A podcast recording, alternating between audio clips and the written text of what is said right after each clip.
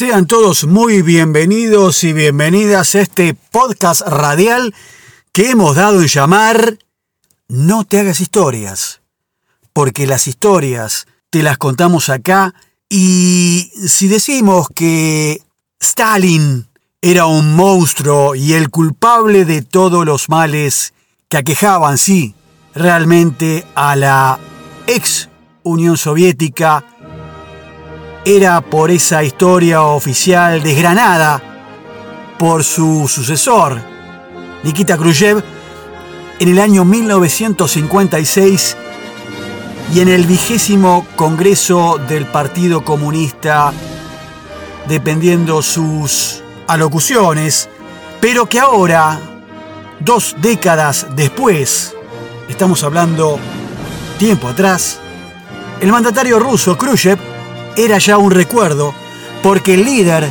en ese entonces de la Unión Soviética era un tal Leonid Brezhnev y Checoslovaquia había desafiado al poder y a la doctrina de la URSS y desde el recuerdo Stalin volvía para dictar su solución. Fue así que a las 11 de la noche del 20 al 21 de agosto del año de 1968, los ejércitos de la Unión Soviética, de Bulgaria, Polonia y Hungría y todos los países miembros del Pacto de Varsovia entraron a sangre y fuego en Checoslovaquia camino a la capital, Praga, para restaurar el orden y la paz soviéticas. Eran 200.000 hombres, sí, 200.000 hombres y 2.000 tanques que rugieron hasta instalarse en las calles que había caminado Franz Kafka y que habían sido cuna de la convivencia entre diferentes civilizaciones y religiones. Fue así que los invasores ocuparon primero el aeropuerto internacional de Rusine, donde organizaron el despliegue aéreo y la llegada de más tropas, calculadas luego en 700.000 hombres.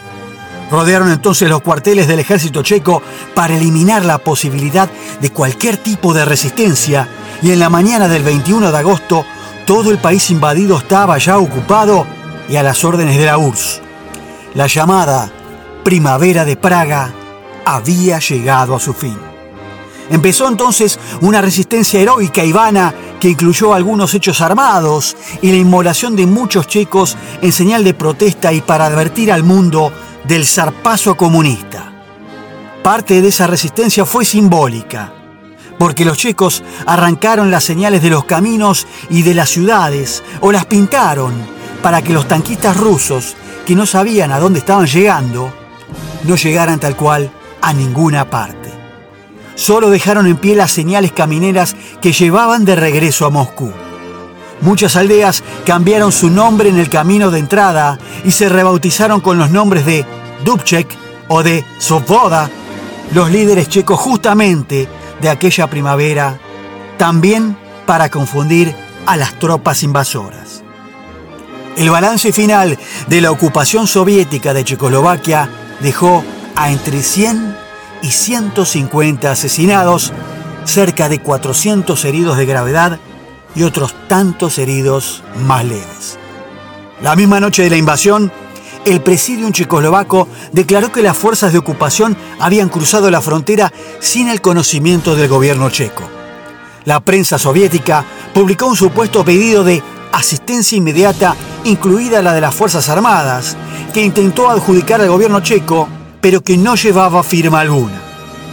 Luego de la invasión, los investigadores sugirieron que ese pedido de ayuda había sido enviado por los miembros más conservadores y pro-Moscú del comunismo checoslovaco.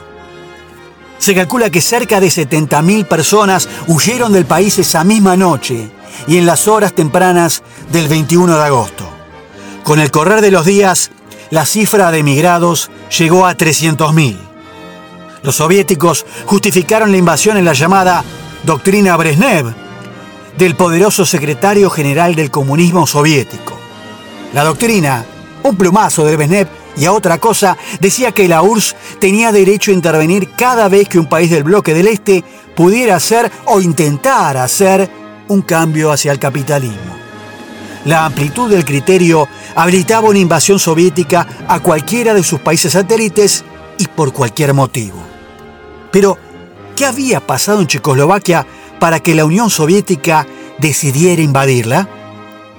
Bueno, los checos se habían hartado del comunismo, al menos del comunismo impuesto por Moscú, de esa decadencia económica y de esa dependencia generada con la censura, la persecución, la represión y en esencia por la falta de libertad que atenazaba al país entero.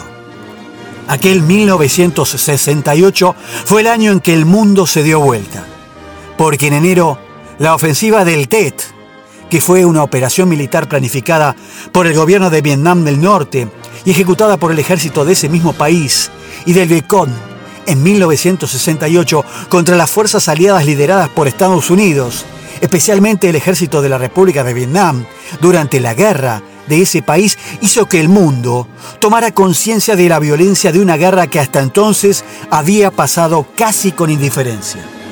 En marzo, la matanza de más de 600 personas, en su mayoría ancianos, mujeres y niños, en la aldea vietnamita de My Lai, también sacudió al mundo. En abril, en Memphis, Estados Unidos, fue asesinado el líder pacifista Martin Luther King. En mayo, estudiantes y obreros franceses ganaron las calles de París y armaron unas barricadas con el establishment y con la conducción o contra la conducción hasta entonces del inconmovible presidente francés Charles de Gaulle, lo que se dio en llamarse después el Mayo francés. En junio de ese año fue asesinado en Los Ángeles Robert Bobby Kennedy, seguro candidato presidencial a las elecciones presidenciales de ese año. Y ahora en agosto esto de Checoslovaquia.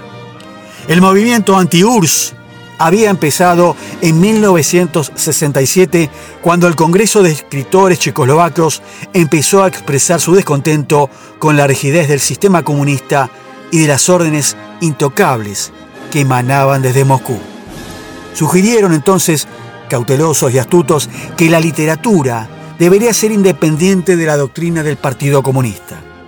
El 5 de enero de 1968 fue elegido primer secretario del Partido Comunista Checo un tal Alexander Dubček, que con el guiño de Brezhnev reemplazó a Antonín Novotny, un duro de la vieja guardia comunista.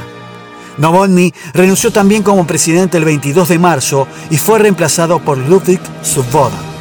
Checoslovaquia tenía sangre nueva en la cúpula. Dubček, Svoboda lanzaron de inmediato un plan de reformas sociales y políticas regido o recibido con algarabía y esperanza por toda la población de Checoslovaquia. En principio, esas reformas plantearon mayores derechos adicionales para los checos, la descentralización parcial de la economía y el establecimiento de ciertas normas democráticas en instituciones menores. El 4 de marzo, Dubček abolió la censura, pero duró poco, pero fue un cambio vital para empezar todo aquello. Desde el órgano de propaganda del Partido Comunista Checo hasta los medios de comunicación más vendidos se convirtieron en críticos del régimen que imponía la Unión Soviética. Ni Dubček ni Svoboda plantearon abandonar el comunismo, no. Siempre hablaron de un socialismo con rostro humano y bajo ese lema en abril, Dubček implementó su programa de acción que dio más libertad a la prensa a la expresión ciudadana y al tránsito y movimiento de los checos, con el énfasis puesto en un mayor acceso a los bienes de consumo y en la posibilidad de un gobierno multi, o tal vez, ¿por qué no?, pluripartidista. El programa enarbolaba una interpretación dialéctica de la realidad que debe haber caído como una patada en el hígado siempre sensible de la Unión Soviética. Y afirmaba más o menos esto como el socialismo no puede significar solo la liberación de los trabajadores de la explotación y de las relaciones de clase, sino que debe proveer una vida más completa de la personalidad y mayor que la de cualquier democracia burguesa.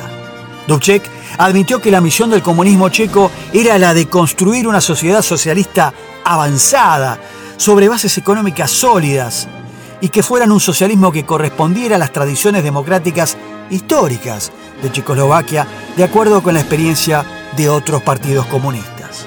Dubček miraba al comunismo europeo y no ya tanto al de Moscú. Miraba más hacia la socialdemocracia, con mucha simpatía, y con algunos postulados del marxismo, y ya no al marxismo lineal que venía de la Unión Soviética y que prodigaba desde la Revolución de Octubre del 17. También aspiraba a una mayor justicia, ¿por qué no? Y preveía un recorte de las atribuciones de la temida policía secreta checa y planeaba la división del país, atención con esto, en dos federaciones, la República Socialista Checa y la República Socialista Eslovaca. También existía un plan de política exterior que impulsaba las buenas relaciones, ¿por qué no?, con países occidentales, más allá de la cooperación con la URSS y otras naciones del bloque del este europeo. Dubček planteaba una transición de 10 años y luego un llamado a elecciones democráticas. Sí, democrática, abriendo la puerta así a un nuevo socialismo democrático, ¿por qué no?, que reemplazaría al que le tocaba ahora encabezar. Todo era muchísimo más de lo que el mandatario ruso o soviético Leonid Brezhnev era capaz de soportar. Dubček fue arrestado en la misma noche en la que los tanques soviéticos rugieron por la capital de Praga. Se lo llevaron a Moscú junto a otros cinco miembros del presidium checo y entre el día 23 y 26 de agosto fue a negociar unos acuerdos con la Unión Soviética y obligado a firmar lo que se llamó el Protocolo de Moscú que puso fin a aquella primavera de Praga. El documento obligaba a proteger al socialismo en Checoslovaquia, denunciar al decimocuarto Congreso partidario y todas sus resoluciones y restringir, atención con esto, todos los medios de comunicación. Cuando Duchek regresó a Praga, era ya un muerto político. Fue despojado de todos sus cargos y siguió su vida como un burócrata en una dependencia de la Dirección de Forestación.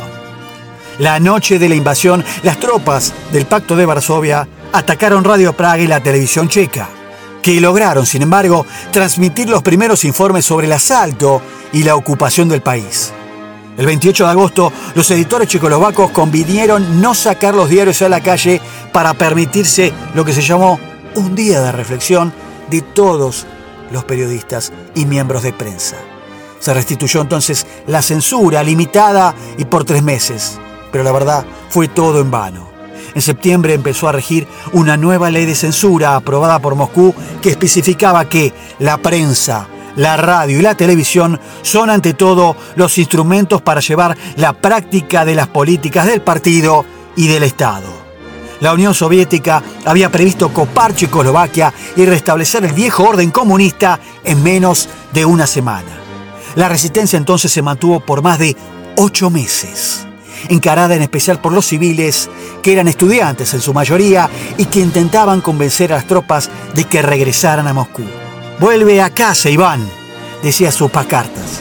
Algunos que intentaron colocar una bandera checa en los tanques rusos fueron aplastados. Otros se inmolaron, como hacían los monjes budistas en Vietnam, para protestar por la presencia soviética. El joven Jan Palach, de 20 años, se inmoló el 16 de enero de 1969 en la Plaza Wenceslao, donde una placa recuerda hoy su sacrificio. No existió ningún tipo de resistencia militar, solo civil. Checoslovaquia permaneció controlada por la Unión Soviética hasta 1989, cuando la llamada Revolución de Terciopelo terminó de forma pacífica con el régimen comunista. Las últimas tropas soviéticas dejaron el país en 1991. El mundo ya no era el de 1968 y la Unión Soviética mucho menos. Mikhail Gorbachev había encarado en la URSS y en los 80 un proceso parecido al de Dubček en Checoslovaquia en aquel año de la llamada Primavera de Praga. Eso es lo que dijo el propio Dubček cuando en noviembre de 1989 fue aclamado como un héroe nacional porque vaya si lo era en la plaza de Lena de la capital Praga. Fue designado por segunda vez presidente del Parlamento checo y en su mensaje comparó el socialismo humano de Gorbachev con el que él había propuesto casi dos décadas antes. El 7 de noviembre de 1992, Dubček se mató en un accidente automovilístico. Había sembrado una semilla poderosa y Praga y la primavera la hicieron brotar. Y bien amigos, amigas, hemos contado un poco aquella incipiente primavera de lo que se dio en el país de la República hoy, checa, separada en otra como es Eslovaquia, y ese cambio, esa posibilidad, esas ganas de forjar desde adentro un socialismo o un comunismo con cara más humana y que fue definitivamente aplastado por las tropas de la Unión Soviética. Nos encontraremos entonces el próximo martes, como siempre, aquí en este podcast que hemos dado en llamar No te hagas historias, podcast radial, siempre los martes a las 8 de la noche, en nuestro programa Nada es casual, tropezón de radio, emitido por la FM Freeway en su frecuencia de la 90.7 desde el Partido de la Matanza, oeste conurbano bonaerense, provincia de Buenos Aires, República Argentina. Buenas noches y muchas gracias.